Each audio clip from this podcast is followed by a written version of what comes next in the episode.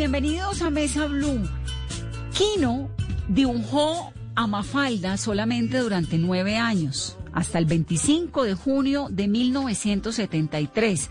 La primera vez que lo hizo fue en septiembre del 64 y lo hizo como parte de una campaña publicitaria para una empresa de electrodomésticos. Como la campaña no funcionó, entonces Kino terminó con Mafalda guardada, con un montón de pensamientos políticos allí archivados, hasta que apareció un amigo y le dijo, publiquemos esto en un semanario que en aquel entonces se llamaba Primera Plana. El mundo se enamoró de Mafalda. Mafalda terminó siendo traducida a 27 idiomas en el planeta entero.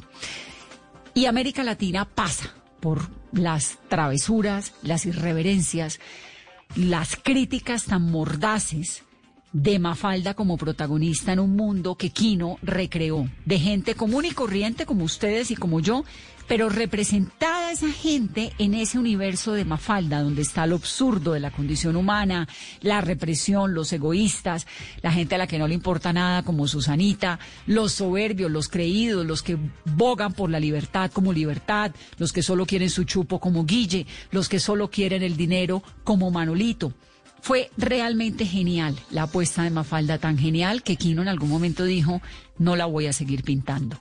Se llamaba Joaquín Salvador Lavado, sus padres eran migrantes españoles y le llamaron Quino para lograr una diferencia con su tío Joaquín, que fue un ilustrador muy conocido que le enseñó a dibujar. Entonces, vamos a hablar en el programa de hoy de Quino, de ese gran legado que es Mafalda. El dibujante Miguel Red despidió con un mensaje muy emotivo en las redes Aquino, el creador de Mafalda, que falleció a los 88 años. Dijo lo siguiente, se me fue mi segundo papá. Gracias por todo, Quino. Él es uno de los grandes caricaturistas del diario Página 12 y también es caricaturista del periódico El Tiempo. Bienvenido, Miguel, aquí a Mesa Blue. Qué gusto tenerte. ¿Cómo están? No, pues si yo estoy tristísima, y me siento como si se hubiera ido alguien a quien he conocido toda la vida. No me alcanzo a imaginar lo que te está doliendo a ti. Y sí, es alguien entrañable y más si uno lo conocía, si forma parte de, la ruta, no solo sentimental, profesional, sino afectiva, ¿no? Pero, pero bueno, también era una, una despedida muy anunciada para los que fuimos sus amigos. ¿Qué le pasó a Kino finalmente? Tenía 88 años, pero venía muy deteriorado en la salud, ¿no? Hace unos 10 o más años él había dejado de dibujar por un problema de ceguera progresiva y poco a poco se fue deteriorando también por un producto de, la misma senilidad, ¿no? Y no es que le ha pasado algún alguna algún episodio eh, que, que haya urgido no que su salud se deteriorara, sino que la misma vejez. Y de, un de unos tres años a esta parte sí empezó una lenta, un lento deterioro que se aseveró con, un, con una CB, eh, parece un juego de palabras, con una CB de hace una semana, ¿no? Es decir, que los últimos tres días nosotros los próximos ya estábamos bastante anoticiados de, de que no había vuelta atrás. Y eso nos sirvió como para hoy eh, eh, recibir la noticia con cierta entereza. En mi caso, la entereza me alcanza para, para dibujarlo, porque hoy me la he pasado dibujándolo y subiendo cosas a las redes para comunicar. Y en mi país eh, he decidido no dar ningún tipo de notas, he tenido que rechazar notas y solo eh, eh, hago notas con el exterior, ¿no? Con gente de Colombia, de, de España, de Brasil y de México en este, en este momento. Claro, Claro, porque es que además aquí en Colombia lo queríamos. Yo tengo 42 años y creo que no hubo un solo día de mi infancia en el que no leyera algo de Quino. Pero él dejó de hacer Mafalda hace casi medio siglo. ¿Cómo explicas esa inmortalidad, esa permanencia de Mafalda? Él dejó hace 47 años de dibujar a Mafalda. Fue en el 73. La Mafalda le duró nueve años y la decidió cortar él porque la limitaba en su creatividad. Hay que ser dibujante, hay que ser humorista y hay que ser dibujante diario para darse cuenta de la, digamos, de, la certeza de su decisión, ¿no? Porque es verdad que cuando un tipo tan imaginativo, con tanta filosofía, con tanto para decir, como vino Kino a este mundo, eh, es el ponerle todos sus argumentos a personajes que ya están muy diseñados, no solo por el autor, sino esperados por, por nosotros, los, los lectores, de que va a decir de tal o cual forma, es limitante. Es limitante y tarde o temprano el cuadrito de la historieta, los cuadritos, las viñetas, para el dibujante es una especie de apresamiento. Es decir, con eso te estoy explicando que la historieta eh, a pesar de, bueno, de darte muchas satisfacciones de popularidad, de conocimiento, como en el caso de Kino, Kino no sería Kino si no hubiera sido por Mafalda, no sería universal, y no estaríamos hoy eh, despidiendo de esta manera, si no fuera por la historieta. Pero la historieta, a su vez, también tiene un montón de limitaciones, como ser el cuadrito asfixiante del dibujante y, y la, los personajes que siempre van a resolver eh, tus tus argumentaciones, ¿no? Y no te y te van a quitar libertad. Libertad que él ganó cuando empezó a hacer las páginas que vos también habrás celebrado como lectora, ¿no? Esas páginas donde no hay personajes, donde él vierte cualquier temática y lo resuelve de cualquier manera más juguetona que con, que con Mafalda y sus amigos. Por ahí, él tiene ganas de hacer algo que metaforice de alguna manera el desarme nuclear o las revoluciones y no tiene que darle esa palabra, ese palabrerío a Felipe o a Manolito o a Libertad. Simplemente imagina, metafóricamente, o la prehistoria o el futuro o la Segunda Guerra Mundial, digamos, esa libertad te la da el, no personaje y no tener una historieta que ya tiene un montón de códigos con todos los lectores, ¿no?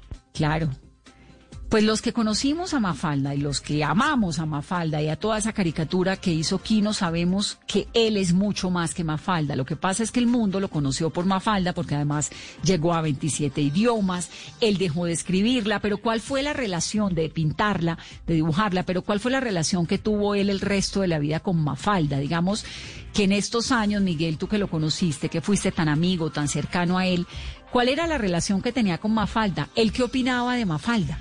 Cuando él deja Mafalda, eh, yo era un chico que eh, recién empezaba a leer las Mafaldas que él ya había dejado.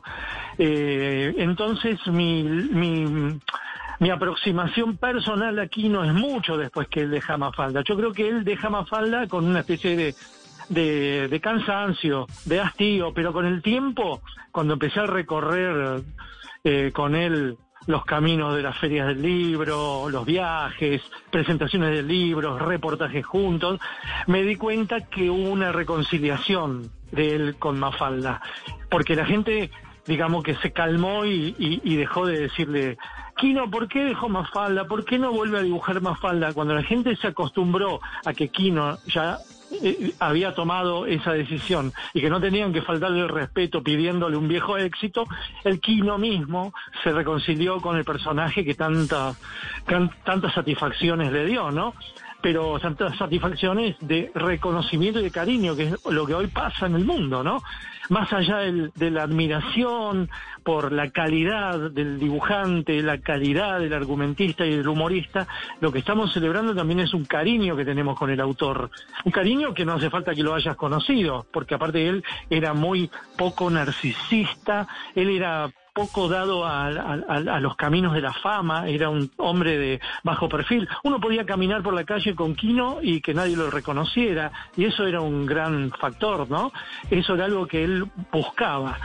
Y, y bueno, eso, por eso creo que, nosotros hoy lo, lo, estamos recordando con cariño, porque lo que hizo él, la obra que él ha hecho, ha sido dramática, ha sido amarguísima, ha sido eh, de, de, mucho humor doloroso, pero ha sido entrañable. Sus personajes, el candor de su trazo, eh, el cariño con el que dibujó se trasuntó y todos lo percibimos. Percibimos que eso que hizo Quino eran obras únicas y que le había puesto todo su amor a partir de, a partir de, de los años 60, cuando él encuentra un estilo único de autor. Porque antes de eso, el Quino, también tiene una prehistoria como dibujante. Y su prehistoria era una prehistoria de balbuceos y de, de encargos, ¿no? Era como un humorista que iba a una editorial y le decían, bueno, Kino, ahora hágase una doble página sobre el turismo. Entonces él se amoldaba profesionalmente y va aprendiendo y, mm, iba dibujando cosas que por ahí eran a pedido y poquito a poquito a partir del éxito de Mafalda y el prestigio que le da Mafalda él se convierte en un autor. Y como autor es un autor único. Vos sabés que un vos le sacás la firma o te cuentan una, un dibujo de Quino y vos decís esto solo lo pudo haber hecho Quino Claro, no, pues Miguel, lo que entiendo es que Mafalda nació como una propuesta publicitaria para la firma de electrodomésticos, de lavadoras, y al final la campaña no funcionó y ahí entró, ¿no? Esa, esa versión fue la que conoció el mundo. ¿Cuál fue la tuya? Sí, yo a, fuerza de encontrarme con, con gente que te tuvo que ver con la génesis de Mafalda, supe de primera mano, ¿no? Yo, por ejemplo, hoy por hoy, cuando la, digamos, a la mañana cuando no hay gente acá y, la pandemia, o por lo menos la cuarentena te lo permite, yo salgo a caminar por una reserva con el hombre que le encargó, que fue un actor que se llama Norman Brisky, él desde la agencia de publicidad como un ejecutivo de cuenta, le encargó a Kino un personaje o una tira para los electrodomésticos Mansfield y le pidió que lo único que, que, tuviera de acatamiento fuera que empezara con Ma como Mansfield. Entonces Quinito fue al cine y vio una película que se llamaba Dar la cara, donde había un bebito, una bebita en una cuna y entonces dos personajes hablan y dice, ¿cómo se llama? Mafalda. Entonces él dijo, qué lindo nombre, parece una princesa, le puso Mafalda a la tira y así empezó a circular, ¿no? Pero yo, yo eh, después me fui cruzando con, con los que tienen que ver con la prehistoria y todos me, me, como me corroboran eso que, que Kino ha contado alguna vez, pero que, que cuanto más prismas tiene, más enriquece la historia, ¿no?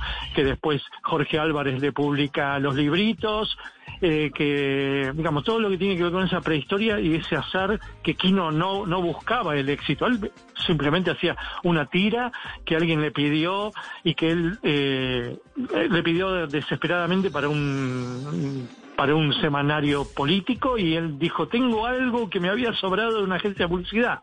Y presentó Mafalda, que era una niña traviesa con dos papás, y después fue creciendo y creciendo y creciendo. Que ahí, exacto, que ahí fue cuando entraron los demás, Guille, Libertad, Susanita, Manolito, Felipe, que regio, todos los demás. Él hace Mafalda justo antes de la última dictadura de Videla, ¿no? La última dictadura argentina, tres años antes. Pero era una época muy compleja en el Cono Sur, una época de una inestabilidad política muy compleja, donde un señor hablando de la represión de un policía en medio de una caricatura que le comienza a dar la vuelta al mundo, ¿eso le trajo a él algún tipo de consecuencia en términos de calidad de vida? Es decir, esa inestabilidad política en Argentina, y explícame un poco cuál fue el contexto en el que nació Mafalda, y ese movimiento eh, social que deriva en la represión militar tan dura de, Videla, tuvo algo que ver con la Argentina y con lo con que él dejara de pintar, de dibujar a Mafalda? No, te voy a poner en contexto más o menos político de, todo lo que fue el periodo de Mafalda. En el 64, cuando aparece Mafalda, en primera plana, había un gobierno democrático acá del doctor Ilía, que fue derrocado por una dictadura del 66 que se llamó Onganía, la Revolución Argentina se llamó. Fue una dictadura terrible, pero nada que ver con la que vino en el 76 de Videla. ¿no? Entonces esa dictadura eh, dura del 66 al 73 cuando vuelve Perón. En el 73 cuando vuelve Perón es cuando Quino deja Mafalda.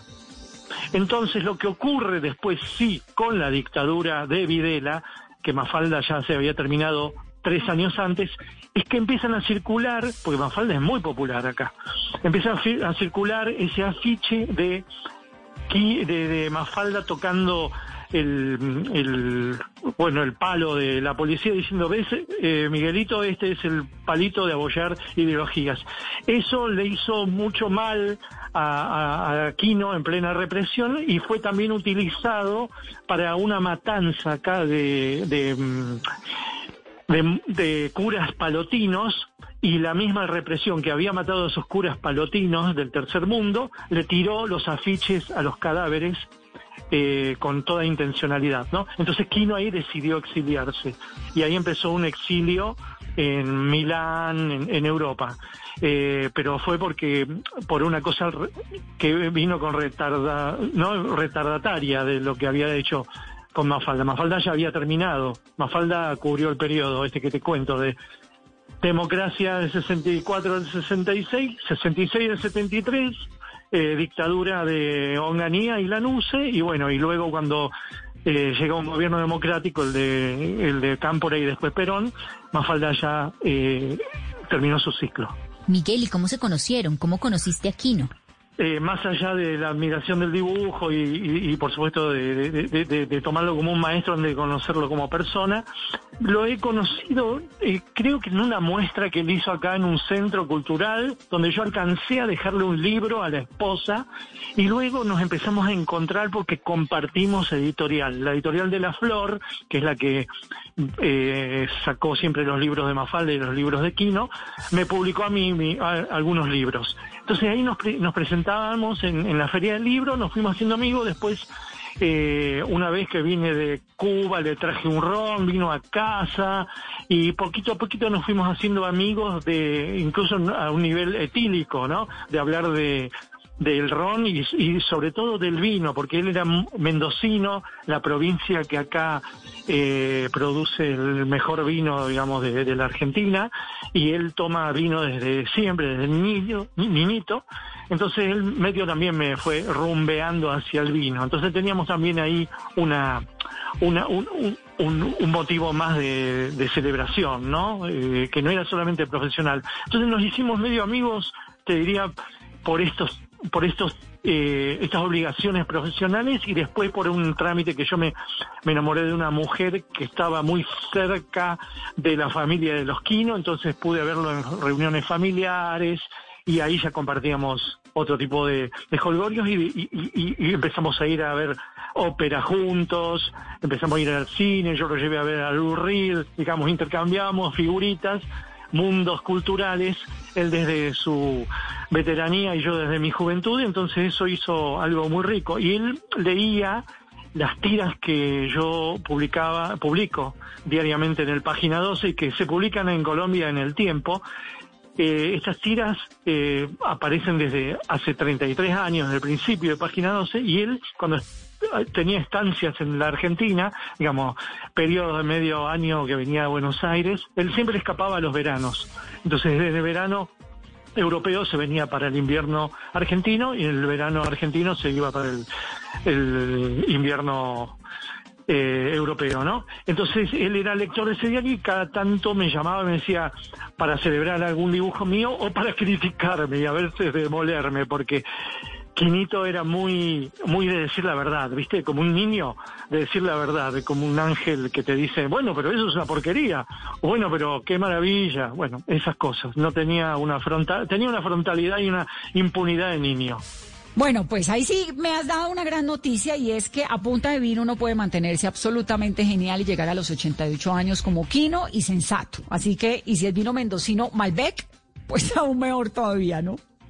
Sí, sí, éramos, yo una vez le pregunté, yo hice un libro sobre el vino argentino, un libro de dibujos todos inéditos sobre la elaboración, digamos, todo el mundo del vino, y lo invité a mi presentación. Y estaba en el público, entonces en un momento dado, en la presentación, que estaba, que era en una cata, bueno, una especie de cava, cava, ¿no? Le pregunto, Kino, sé que está en el público, dígame, ¿qué vino es usted? Es verdad que para mí es Cabernet Sauvignon. Y él me dijo, sí, claro, Miguelito, soy Cabernet Sauvignon. ¿No? Y por ahí en, otro momento de la vida ha dicho que ha sido Malbec. Digamos que también los paladares cambian en ese sentido, ¿no? En este momento, por ejemplo, en la Argentina, que, que es muy conocida por el Malbec, también le está dando mucha fuerza al Cabernet Franc, ¿no? Que no, no esperábamos eso. Así que eso también es como una metáfora de lo creativo, ¿no? La vida eh, eh, tampoco es algo tan así tan fundamentalista. Uno, uno puede empezar Mafalda, pero también puede decidir terminarla, ¿no? Claro, y que además uno puede tomar Cabernet Sauvignon y pasarse a un rosé si le apetece. Ahora, Miguel, eh, cuando me dices que de vez en cuando es, te decía, mire, eso que usted está escribiendo, eso que tú escribes es una porquería, que vos escribís es una porquería. ¿Cómo era Kino en su personalidad? Era mucho mayor que tú. ¿Tú eres un hombre de cuántos? ¿De 60, 59 años? Yo tengo 59 y y yo puse que es como mi papá, porque mi papá nació el 9 de julio de 32 y Kino 17 de julio del 32, es decir, ocho días después. Fue una cuestión absolutamente nada que ver. Mi papá era una provincia, mi papá un campesino, él era otro, otro clase media, eh, digamos, nada que ver, pero yo realmente lo he tomado como un padre en, en ese sentido. Y, y- y, viste, recién se me deslizó que lo trataba de usted. Y eso, Kino siempre me lo criticó, me dijo, pero Miguelito, ¿por qué me trataba de usted? Y porque a papá siempre lo traté de usted. ¿No? Y nunca me lo pude sacar al tratarlo de usted al Kino, cuando en realidad yo tengo amigos más viejos y los trato de vos, ¿no? Y, y bueno, en- eh, es- ese fue el, el trámite. Yo lo he visto siempre como un una especie de, de- de padre, pero pero no no no en el sentido padre, porque aparte él no ha sido padre en la vida en la vida, ¿no? No no no ha tenido hijos. Miguel, ¿y por qué Kino era tan reacio a las entrevistas? Hoy me di cuenta de ello. Es que yo quiero decirte que lo he buscado en los últimos 10 años incansablemente. De hecho, pues he podido entrevistar a tanta gente y no pude entrevistar nunca a Kino, que siempre me pregunté por qué no daba entrevistas, qué era lo que le molestaba tanto. Y porque era un hombre fóbico, era un hombre muy reticente, eh, tímido, eh, muy apartado. Él era un hombre de, no mucha gente. No sé cómo hacía para aguantar tanto público de golpe en esas grandes charlas, ¿no? Yo tuve suerte de participar en dos entrevistas y media con él, ¿no? Y que le hice yo. Y hoy, hoy justamente en la web de Página 12 a- acaba de publicar la última entrevista en- que compartimos juntos, donde yo también lo entrevisto, ¿no? Pero claro, es otra cosa, la charla con un amigo, con un colega es otra cosa que con los periodistas.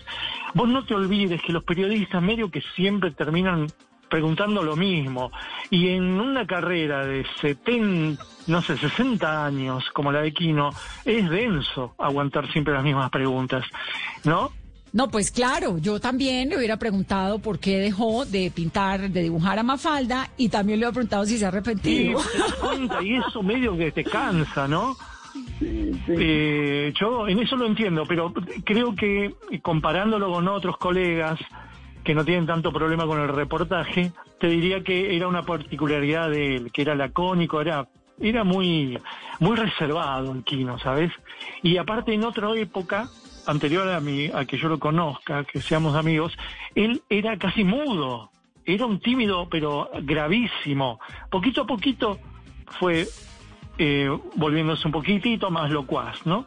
Pero el primer Kino era terrible, era yo creo que se asustaba ni bien apareció un micrófono a, a, a 10 kilómetros. Hay algo, hay algo muy genial en Argentina y es esa tendencia a inmortalizar personajes e historias a través de las caricaturas. Está el paseo de la historieta, ese circuito callejero que hay en Buenos Aires, que le rinde homenaje a los grandes caricaturistas, donde aparecen las caricaturas de Quino, pero ahí también tiene que nombrar uno, pues a Fontana Rosa y a un montón de gente que combina el humor con la sátira y con unos personajes emblemáticos de Argentina. ¿De dónde sale esa escuela de la caricatura argentina? Sí, es, realmente un milagro que se da en la Argentina. Yo te diría se da en, la- en el Río de la Plata, ¿no? En la orilla eh, Montevideo, Buenos Aires, y que se da en pocos lugares del mundo. Y que se ha dado también con el- la música del tango y se ha dado también con el fútbol. Es decir, siempre eh, artes populares. Hay algo del- del- de la población aquí, de lo popular, que te que te empuja hacia una calidad eh, que, no, que no tiene explicación, que seguramente tiene una explicación en la, en la mezcla inmigratoria, ¿no? Por ejemplo, nosotros, yo por lo que veo en el tema del dibujo, el tema del humor gráfico, la historieta, aquí vino una inmigración europea entre española y francesa que trajo algunas herramientas que han servido desde finales del siglo XIX y que se han criollizado luego, que los primeros criollos, dibujantes criollos, han eh, traducido esa calidad casi académica de la caricatura traída por Stein, por Mayol, por Cao, desde Europa, lo han vuelto una cosa muy eh, muy argentina, muy rioplatense, muy citadina vendría a ser. Y han hecho una, una, una, una, un lenguaje de mucha calidad popular. Y también eso se ha dado con el tango, que empezó orillero, y sin embargo hubo un salto de calidad en un momento y se, y se volvió una, una música de mucha calidad de baile y de letra también, cuando en realidad no era necesario para esa música ser tan eh, dar tanto, tan, tanta, tanto salto de calidad. No es que el, pueblo te pedía, ¿no? Pero había algo en esa, en ese criollaje eh, de, de, sangres mezcladas entre italianos, árabes, franceses, pocos franceses, bueno, italianos, sobre todo italianos y españoles, que lograron que, que estos, estos producciones populares salgan con una calidad excelsa, ¿no? Y que por ahí en otros países se ha dado por otro lado, para otros lados, ¿no? En ciencias o en músicas mm, eh, no, de, ciudades, sino de rurales. Acá se dio en centros urbanos. Y también coloco a, Montevideo en ese sentido, porque la calidad de la literatura del Río de la Plata es también es, eh, notoria, ¿no? Onetti, Borges, eh, Roberto Arl, bueno, Epiglia, es muchísima la, prosapia. Eh, así que ese, es un milagro y Quino, yo creo que Quino es el, es el tipo que eh, es un abre, es un, es un hombre que, mm, que resume, ¿no? Es el, es el medio, es los Beatles. Es el que hereda todo lo anterior y el que propulsa todo lo posterior. Es el que trae al humor gráfico argentino la inteligencia, la inteligencia, tanto en lo argumental como la inteligencia en la puesta en escena, es decir, en el dibujo. Él es el, él es Borges, él es el ojo del huracán, él es el que distribuye, él es el milagro argentino en, el, en nuestro rubro. A partir de ahí, sí, maestros, ¿no? Muy buenos maestros como Fontana Rosa, como Oski, Caló, qué sé yo. Los hay y siempre los habrá. Sí, y Quino rompe y arranca con una historia de América Latina que pasa por el rock argentino, que pasa por Quino, que pasa por Borges, por Onetti, por Fontana Rosa, por Cortázar. De verdad que genial, Miguel, hablar contigo, qué maravilla poder escucharte en este día que es tan triste, pero también de homenajes para todos. Em, qué felicidad pues revivir a la Mafalda esa de los lagos del sur. Yo recuerdo esa caricatura genial de Mafalda cuando describía los lagos del sur como un lugar en el que Dios había dejado todo y cuando ya después grande llegué a Bariloche, a San Martín de los Andes y me encontré con ese paisaje, dije, claro, por supuesto, esto era lo que decía Mafalda y esto era lo que pintaba Quino, lo que dibujaba de esa manera tan genial, ¿no?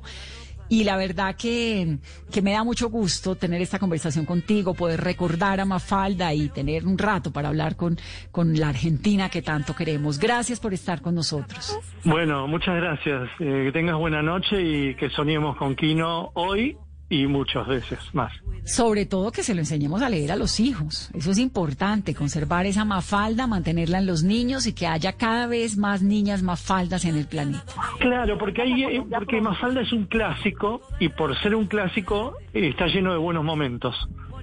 Por ejemplo, esa carita que descubre Bariloche y, y se queda extasiada y que vos describiste también, ¿no? Sí, no, no, no, no, no, no, es que todo es genial. La caricatura de por qué es que el mundo está enfermo, eso fue hace 50 años y todavía nos estamos preguntando lo mismo. Qué genial, Miguel.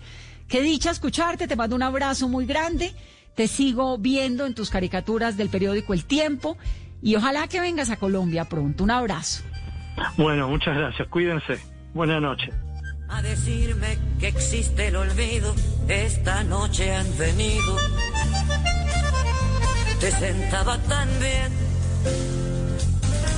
esa boina calada al estilo del Che.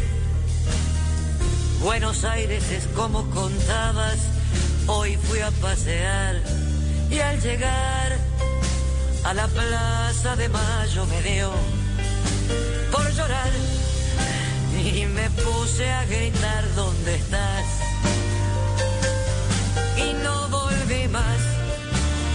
A tu puesto del rastro a comprarte corazones de miga de pan, sombreritos de lata.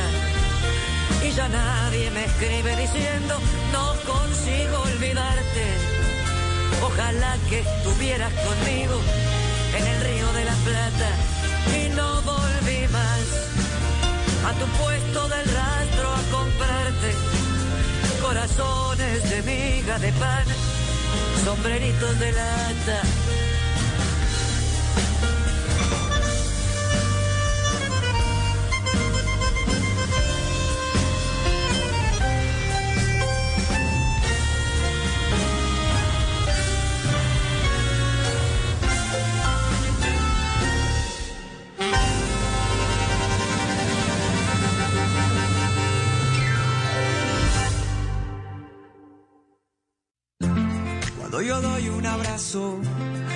Te cedo el paso. Cuando yo cuido el planeta, reciclo y monto en bicicleta. Y soy mejor cuando yo cuido mi cuerpo. Cuando me reto a ser mi mejor versión. Con pasta Sonia me alimenta y tiene el mejor sabor. Con pasta Sonia, sabor y energía que te hace. Carlos Olmi es Boy Olmi, un actor reconocido, director de cine argentino. Él dirigió un documental que se llama Buscando a Kino, que fue producido por Jonathan Hersfeld y que cuenta la vida de Kino a través de una entrevista de las muy pocas, creo que la única grande que dio en el año 2018, que fue la última, pero además la más grande de Kino. Carlos, un gusto, gracias por estar aquí con nosotros en Colombia Mesa Blue. Hola Vanessa, encantado de saludarte, encantado de abrazar a Colombia en un día que es triste para la Argentina y para el mundo y al mismo tiempo es luminoso porque transforma en transforma en, eterno lo que lo que estaba en la tierra hasta hace poco, pero ya desencarnando de a poquito, porque ese encuentro maravilloso y mágico que tuvimos hace un tiempo con Quino eh, mostraba como él ya estaba un poquito de cada lado, un poquito aquí y un poquito allá, a partir de que por sus distintas dolencias, por lo pronto porque había perdido bastante la vista y porque no se podía mover cómodamente, había renunciado incluso a usar un lápiz. En un momento yo le pregunto allí en ese encuentro que tuvimos eh, sobre sus ideas y él me decía, yo ya no quiero tener ideas porque la angustia que me provoca no poder empuñar el lápiz y no ver lo que estoy dibujando eh, me, me frustra muchísimo, así que no quiero ni siquiera tener ideas. Pero son tan vastas, tan enormes, tan profundas las ideas, las ocurrencias, las reflexiones que nos legó, que hoy pasa de, de verdad a un, a un Olimpo, ¿no? A un Olimpo donde están grandes creadores del mundo, grandes grandes pensadores del mundo, porque Kino, además de ser un artista gráfico increíble, yo creo que está en la categoría de los pensadores, de los, podemos decir casi de los filósofos. Yo siempre sostengo que el humor es una de las formas elevadas que tiene la inteligencia y realmente Kino es un ejemplo enorme de ello. ¿no? Mm. Ahora, ¿cómo lo conociste, Carlos? ¿Cómo lograste convencerlo de que te diera una entrevista larga, de que participara en un documental? pues- ¿Cómo lograste todo eso? Un hombre que es, fue tan hermético y tan Sí. preservado, ¿no? En su vida íntima. Bueno, fue fue parte de, de esa magia que se dio. Por lo pronto, eh, me, me- me resulta muy íntimo que me digas Carlos, porque Carlos dice mi documento, pero prácticamente nadie me dice Carlos. Carlos es mi nombre original, es verdad. Como, como el de mi hijo, el de mi padre, el de mi abuelo, el de mi bisabuelo. Somos todos cinco generaciones de Carlos. Pero realmente lo, de, lo del Boy Olmi es como, como yo soy conocido en el medio. Y, y por eso me, me lleva a una zona de mucha intimidad, el Carlos, que- con el que me, con el que me encaraste. Ah, no, entonces eso sí fui yo de pura atrevida, porque me No, parecía no, que decirte voy Olmi era como de mucha intimidad. Entonces vuelvo al boy. revés. Al revés, al revés. Lo de, lo de Boy es la única manera en la que soy conocido, por eso me- a mí me, me sorprende que me digan Carlos, pero, pero está muy bien. Este, bueno, cuando el Festival Internacional de Innovación Social, el FIS, me propuso hacer una serie de... Yo, yo trabajo mucho en, la producción audiovisual, más allá de que soy actor de profesión y de toda mi vida, trabajo desde hace muchos años en la, en la producción audiovisual. Y eso es lo que me llevó la última vez a Colombia, justamente al, al Festival Ambiental de la, en la Universidad de los Andes, al, al, al Planet On, este, donde estuve en Colombia la última vez llevando un documental que yo había hecho con dos leyendas de la conservación de la tierra, que son Jane Goodall y Roger Payne. Claro. Por eso, estu- por eso estuve en Colombia la última vez y, y con grandes ambientalistas y con grandes figuras del, del medio audiovisual. Por esa trayectoria, en donde yo hago documentales y, y- y encuentros con personas notables, eh, que me ha llevado a entrevistar a gente como Chopra, o como Brian Weiss, o como Lee Bullman. Bueno, me, me ha tocado en suerte encuentros con gente muy notable. Desde esa perspectiva, el Festival de Innovación Social me propuso iniciar una serie de producciones que, tuvieran que ver con, entrevistas hechas por mí a, a referentes importantes de la cultura. Y cuando me propusieron hacerlo, empezar haciéndolo con Kino, el corazón, el corazón me dio un vuelco de alegría porque Kino es alguien como, como para casi todos nosotros, con el que yo he crecido desde muy niño hasta el día de hoy, es- eh, me ha alimentado y ha expandido mi mirada, mi sonrisa y mi reflexión con esas, con esos dibujos, con esos, con esas obras increíbles. Y entonces para mí era una oportunidad increíble, no, no habíamos tenido un contacto cercano con Kino a lo largo de la vida y para mí era una oportunidad de, de encontrarme con alguien muy importante para mí.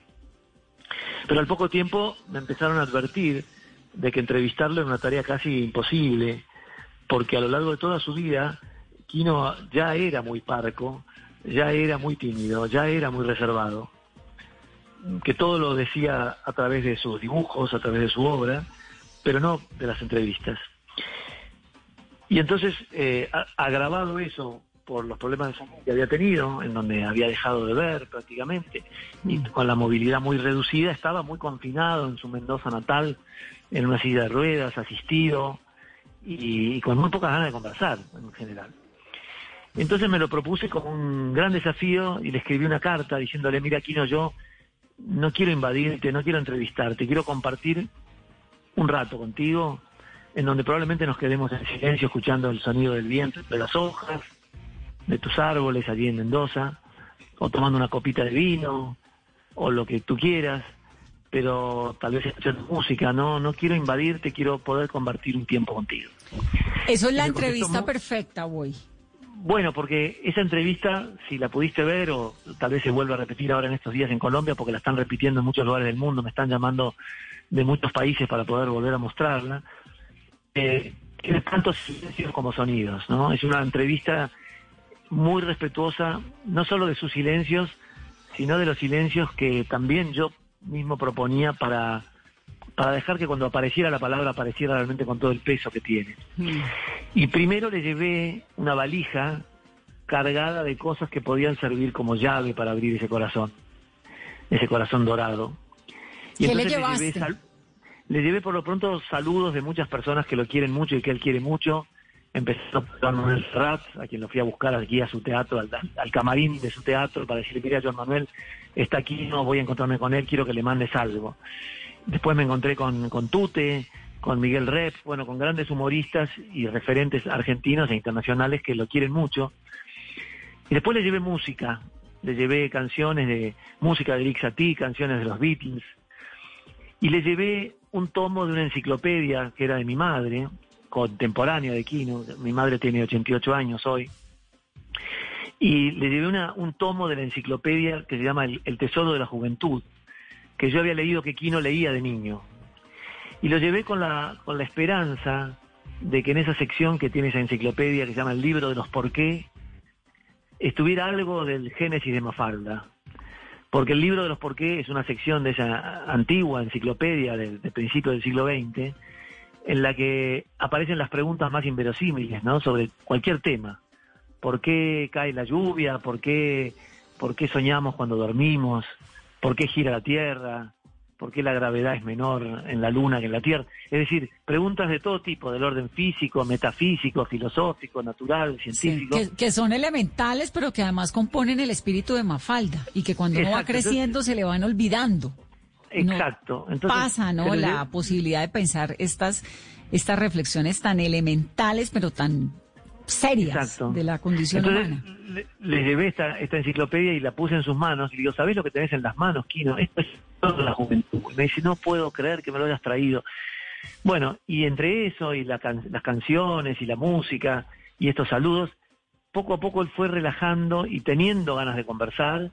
Empezamos a tomar vino, tuvimos varios encuentros, fueron tres encuentros, a tomar vino y comer pistacho, y efectivamente escuchar música y estar en silencio, pero entre esos silencios empezaron a aparecer sus reflexiones, sus recuerdos, sus asociaciones, y yo pude entonces enhebrar una cantidad de ideas que yo tenía que tenían que ver con su, con su infancia. Yo, más que preguntarle, yo había estudiado mucho para ese encuentro sobre su vida, por lo cual no tenía nada que preguntarle, sino más bien tratar de hilar todos esos pensamientos y encontrar cómo una cosa nos podía llevar a la otra. ¿Y qué te sorprendió de Kino? ¿Qué encontraste que dijeras esto es mucho más de lo que yo esperaba? ¿O qué te llamó la atención?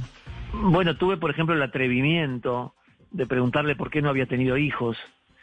Y eso surgió a partir del dolor que él arrastraba de la guerra civil española y a partir de la pérdida muy temprana de sus padres. Y entonces tanto dolor lo había llevado a a, sentir que traer hijos al mundo era algo que probablemente no era para él. Sin embargo, trajo esos hijos al mundo que son universales, como son todas las criaturas que rodean a Mafalda y a Mafalda misma, ¿no? Entonces, bueno, fueron apareciendo asociaciones que, que a mí me abrieron a, lugares que yo nunca le había escuchado hablar aquí, ¿no?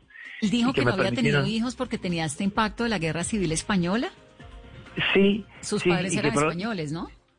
Sus padres eran españoles, pero además habían muerto cuando él era muy chico. Claro. Por eso fue criado por su tío, que también era aquino, ¿no? Era, sí, Joaquín. Este, y, que era Joaquín, y que, y que él era aquinito. Y, y, Joaquín es el que pintó ese retrato que está colgado en la casa de Quino, que lo muestra a un Quino adolescente casi, pintado por su propio tío. Y eso también juega un rol en el relato que hicimos porque empezamos la historia por allí, ¿no?